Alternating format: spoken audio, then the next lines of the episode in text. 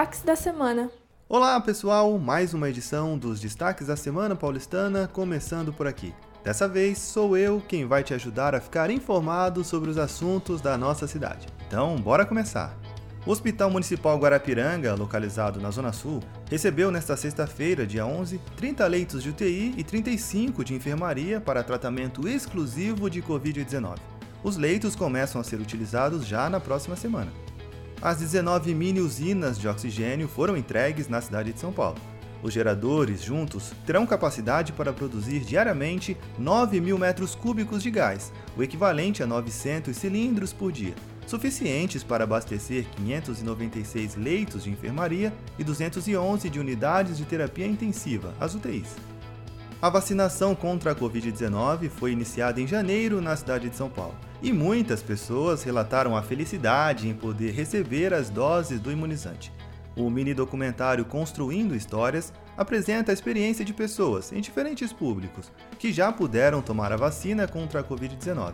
Corre lá para assistir que ficou bem legal.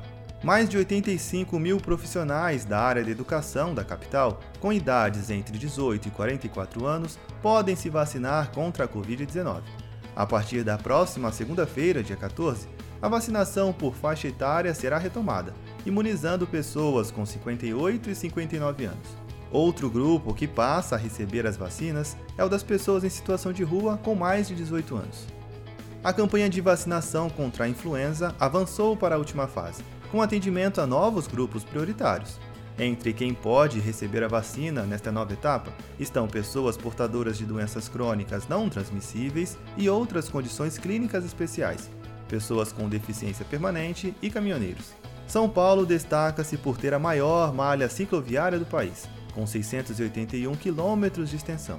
Com um plano maior de amplificação, o objetivo é tornar a bicicleta uma alternativa de transporte viável, segura e saudável para toda a população, seja como único meio de locomoção em trajetos curtos e médios, ou como a possibilidade de se integrar aos demais meios de transporte, como ônibus, trem e metrô.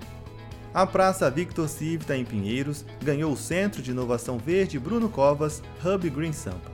O equipamento, que homenageia o ex-prefeito de São Paulo, é o primeiro espaço exclusivo para o desenvolvimento de startups do ramo da sustentabilidade, por meio de residência, mentorias e acelerações.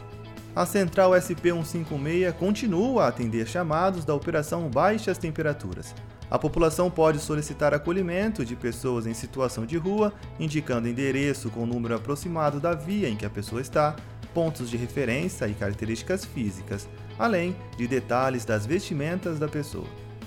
É isso, pessoal. Por hora eu fico por aqui, mas não se esqueça que na semana que vem tem mais. Até a próxima!